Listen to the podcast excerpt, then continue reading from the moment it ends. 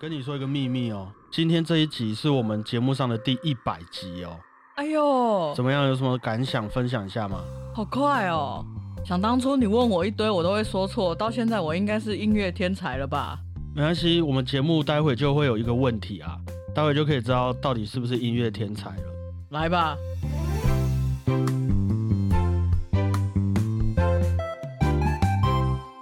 大家好，我是主播 Blue Tom。大家好，我是果鹏。时光飞逝啊，不知不觉也来到了小胖春秋的第一百集。那掌声给自己鼓励一下吧。耶、不知道大家在听完这些音乐故事之后啊，回到自己的日常生活中，有没有觉得自己的想象力变得更丰富了一点？有没有觉得跟我一样变聪明了呢？你自己的感觉呢？就是毕竟你身处在这个第一线，应该感受是最深刻的。嗯，在理解这些各式各样的音乐作品的故事背景之后，有没有什么特别的想法？在平常的日常生活当中，我觉得我的思维有比较不一样，哎呦，怎么说？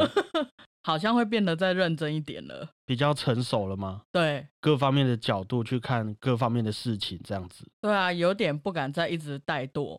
哎呦，其实你有这些感触，我就非常感动了啊、毕竟这个在生活中啊，或者工作上的很多规定，我自己的经验啊，都觉得常常在扼杀我们的想象力。哎，真的，那没关系，以后我们也会努力准备许多故事，希望在两百集的时候，我们可以。你有想要许什么愿望吗？嗯，希望我们跟粉丝有不一样的身份了。呃，嗯， 不是跟粉丝在一起什么的啦，就是可能变成真实朋友之类的啊。哦，就是开始假设我去台中玩，然后我就说，哎、小明，小明出来啊，这样子的感觉吗？对啊，好，那希望这个未来的一百集也可以跟大家有个不一样的感情深度啦。嗯，好，那我们就进入今天的主题吧，国鹏。一八三九年三月二十一日，穆索斯基生日。穆索斯基这位俄国音乐家，也是在我们节目上出现频率算很高的俄国五人组的成员之一哈。我们现在讲这个会不会很敏感？当然不会啊，我们这个是一个音乐故事频道。好吧，好，那你猜猜看，接下来我要说什么？呃，你要考我五人组。好，好，那第一个穆索斯基、好，墨索斯基，林姆斯基高沙可夫、嗯哼，包罗定，包罗定，还有两个吗？对啊， 呃，加油，音乐天才，哦，提示一下 好不好？两个字，库伊、还有一个五个字的巴拉基雷夫，巴拉季耶夫，没有错啊。好，给自己掌声鼓励一下，音乐天 才。那这俄国五人组啊，他们成立的其中一个原因，就是想要摆脱那种传统从欧洲过来的古典音乐氛围，然后把俄国本土的民族音乐发扬光大的一种理念，哦，哎，他们的年代都差不多吗？都差不多。啊 OK。他们也都是好朋友。哦，不过在这五个人之中啊，只有巴拉基雷夫是有受过，嗯、相较于其他四个人稍微比较正规的传统音乐教育的，其他四位都是我们俗话说的业余的作曲家。哦，真的哦有一些人是军人，有些人是工程师，还有人是化学系的教授。哇哦，我们之后再来慢慢帮大家介绍啊。不过虽然讲是讲业余啦，但是我们也都知道他们最后都成为了音乐大师嘛。嗯，而且我们今天的主角啊，穆索斯基也被大家视为在俄国五人组里面最有才华、个人风格也最浓烈的一位音乐家吼。那我们就来看一下他是怎么样演变过来的。好，穆索斯基出生在一个地主的家庭，他爸就是当地的一个地主，他妈是一位钢琴家，所以穆索斯基小时候当然很合理的就开始跟着他妈妈学钢琴。嗯，学着学着啊，他就进入了军校。我好像有在哪边看到说，当时的一些有钱人家的小孩去念军校，好像是一种很普遍的价值观这样子。现在好像也有哎、会送去，比如说美国念那种军校就很有钱，之类的吧，嗯，所以穆索斯基也很合理的，他就去念了军校，地主的小孩嘛。军校毕业之后呢，也当上了禁卫军的军官。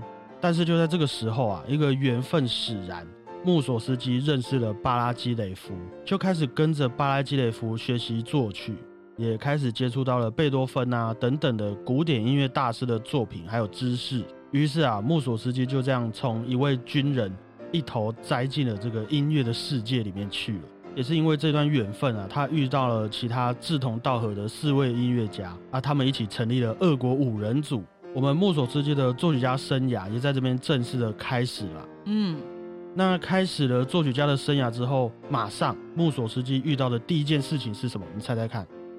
穷没有错啊，就是经济出了问题了啊。哦，不过有一部分也是和当时的俄国政策有一点点关系，因为他们家是大地主嘛，嗯，非常容易受到一些相关的经济政策的影响。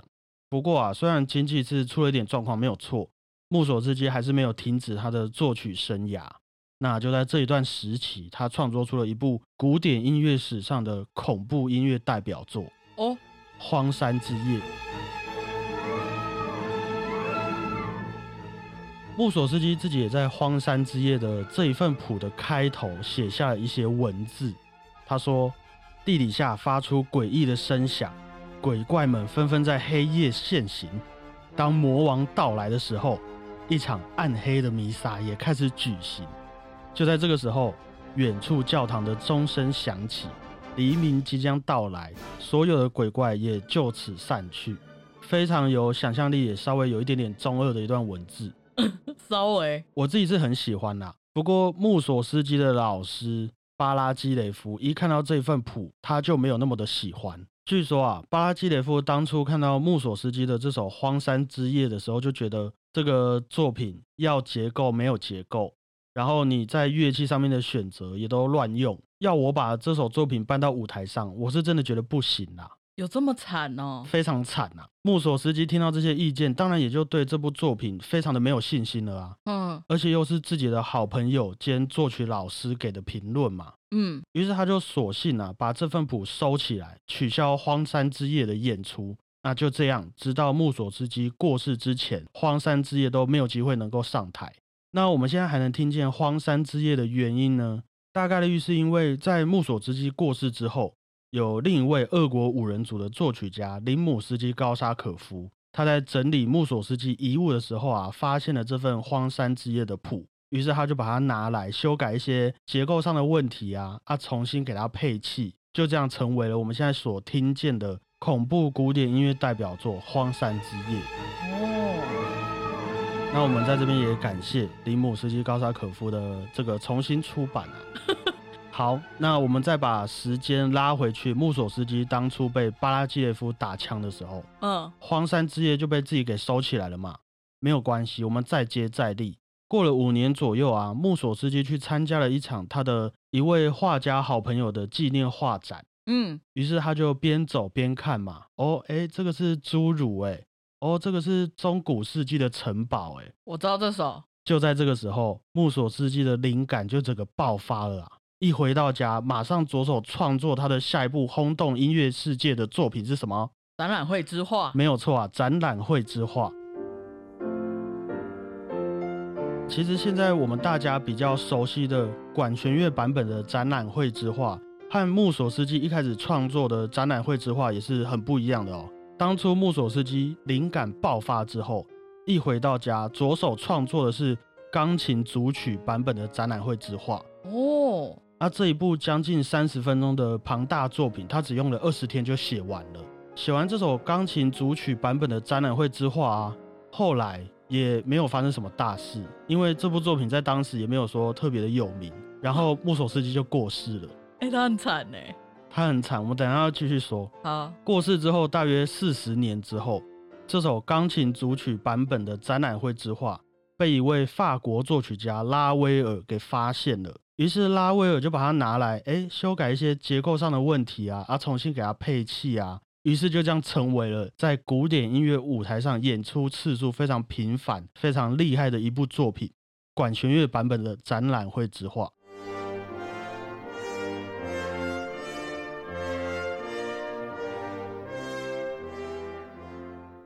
他的生命中有很多贵人，过世之后遇到了很多贵人，嗯那我们也在这边感谢法国作曲家拉威尔的改编呐、啊，Thank you，其实我觉得也不能说穆索斯基，哎呦，是不是没有什么才华？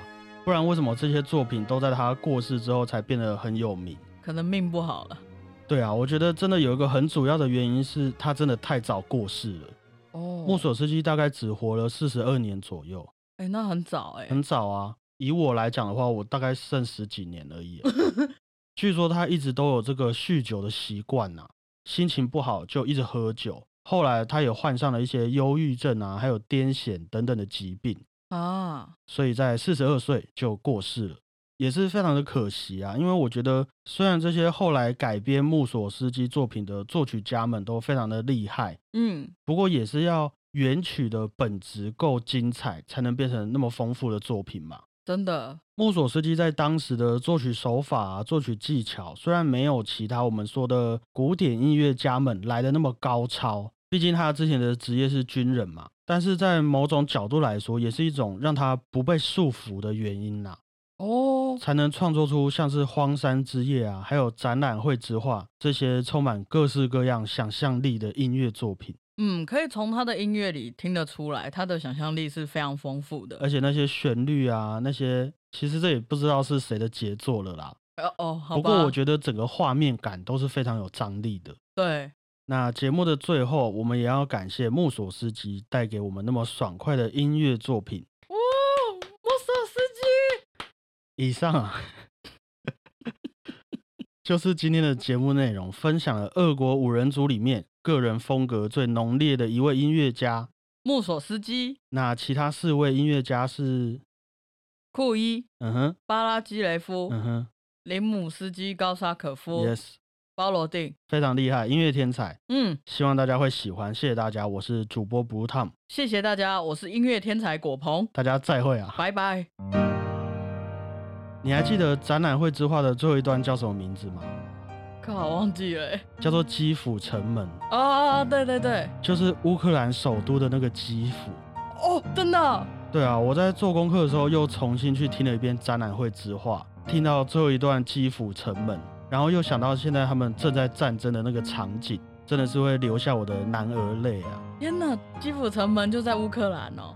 乌克兰首都就是基辅，哦，你你是不是没看新闻？没有，我知道基辅啊，可是我真的不知道基辅城门就是在乌克兰那个基辅。其实基辅城门是一幅画啦，哦对，就是基辅的一个城门。哦，我以不过为是真的有一个建筑。不过就是基辅这个地名是乌克兰的首都啦。哇，无论如何，希望世界和平啊，各位。真的，所以应该不会有你开头的那个疑问了。